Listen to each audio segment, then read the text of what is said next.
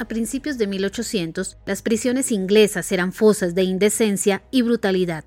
La idea era castigar a los prisioneros, no reformarlos. La mayoría de la gente pensaba que así era como debían ser las cosas, o creía que no se podía hacer nada para cambiar el sistema arraigado. Elizabeth Fry tuvo una posición diferente y presionó por una serie de reformas penitenciarias que practicamos hasta el día de hoy. Hola, mi nombre es Pilar Prieto y en este episodio hablaremos de la vida de Elizabeth Fry.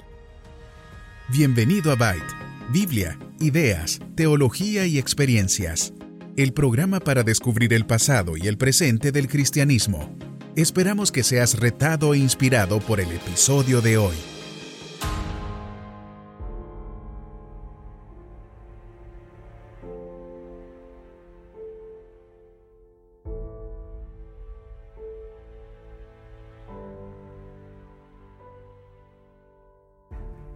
Hija de un banquero inglés, Elizabeth, de 20 años, se casó con Joseph Fry, un rico comerciante de té.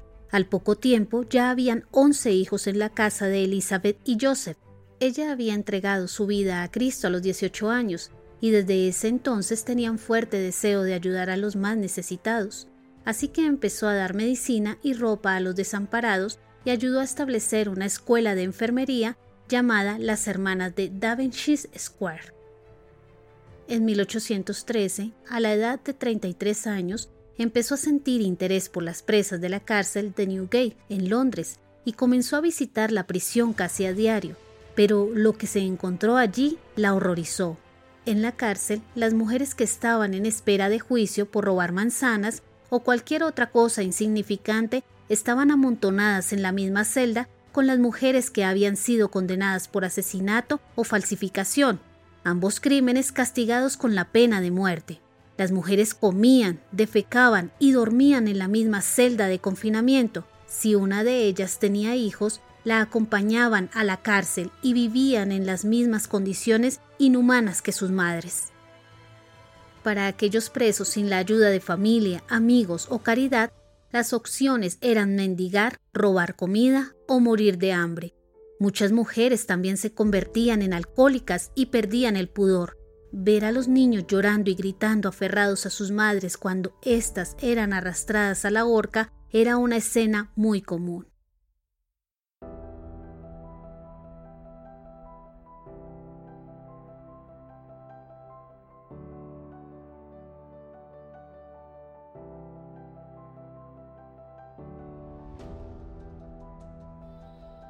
Las autoridades penitenciarias le advirtieron a Elizabeth de los riesgos que corría al visitar las cárceles, ya que podía ser atacada físicamente o podría contraer alguna enfermedad, pero ella no tenía la delicadeza de prestar atención a ese tipo de advertencias. Además de reconfortar a las mujeres, les enseñó higiene básica y tareas como coser, con el propósito de que pudieran ganarse la vida cuando quedaran en libertad.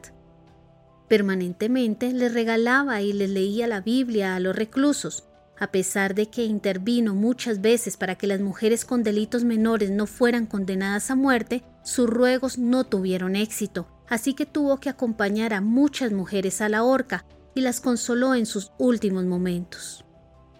En 1816 fundó la Asociación para el Mejoramiento de las Prisioneras de Newgate, con el objetivo de proveer vestuario, instrucción y empleo para las mujeres, y de paso instruirlas al conocimiento de las sagradas escrituras. Las reformas específicas para las que hizo campaña incluyeron la separación de hombres y mujeres dentro de la cárcel, el trabajo remunerado para las reclusas, guardias femeninas para mujeres presas y separación de reclusos basados en sus crímenes.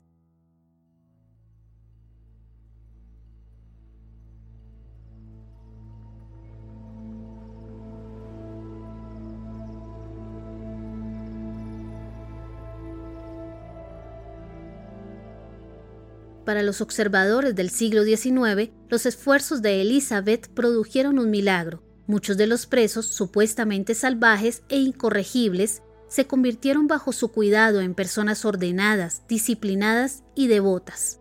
Directores de otras cárceles de las regiones cercanas visitaron Newgate e iniciaron reformas en sus propias prisiones. En 1818, Fry dio testimonio ante la Cámara de los Comunes sobre el estado de las cárceles inglesas, lo que contribuyó a la Ley de Reforma Penitenciaria en 1823. Fuera de la cárcel, Elizabeth ayudó a establecer un refugio nocturno en Londres en 1820 y formó sociedades para administrar a familias que vivían en las calles.